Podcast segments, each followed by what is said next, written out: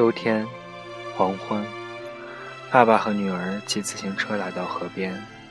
爸爸要划船渡过这条河，他望着水面，忽然跑回岸上，紧紧抱起女儿。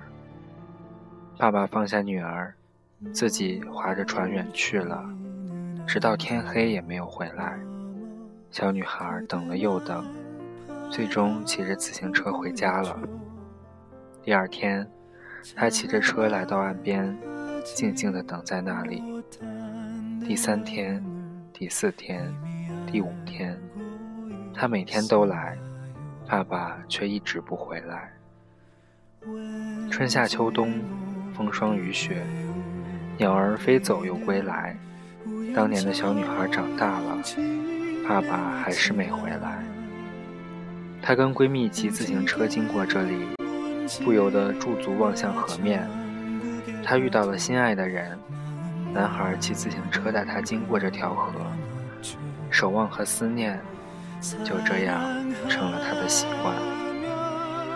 河水流淌了很多年，他为人父，为人母，跟爱人带着孩子来到河边，他一个人站在高高的岸上远望，沧海桑田。逝者如斯，那条河流干了，他也老了。他佝偻着身体走进长满草的河床，发现了爸爸当年离开时划的那条船。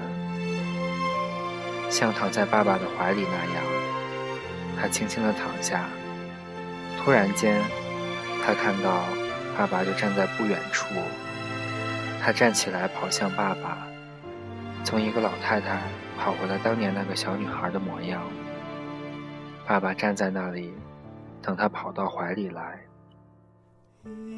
每个人最终都要渡过那条河，再不舍，也要分别。突然明白，爸爸在上船之前，为什么转身上岸抱起女儿了。关于分别，谁也不知道，这是一次短暂的别离，还是永别。人生就是一列开往坟墓的列车，路途上会有很多站，很难有人可以自始至终陪着你走完。当陪你的人要下车时，即使不舍，也应该心存感激，然后挥手道别。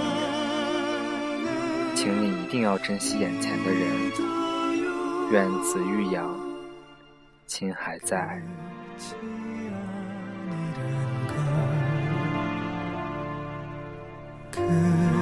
可见。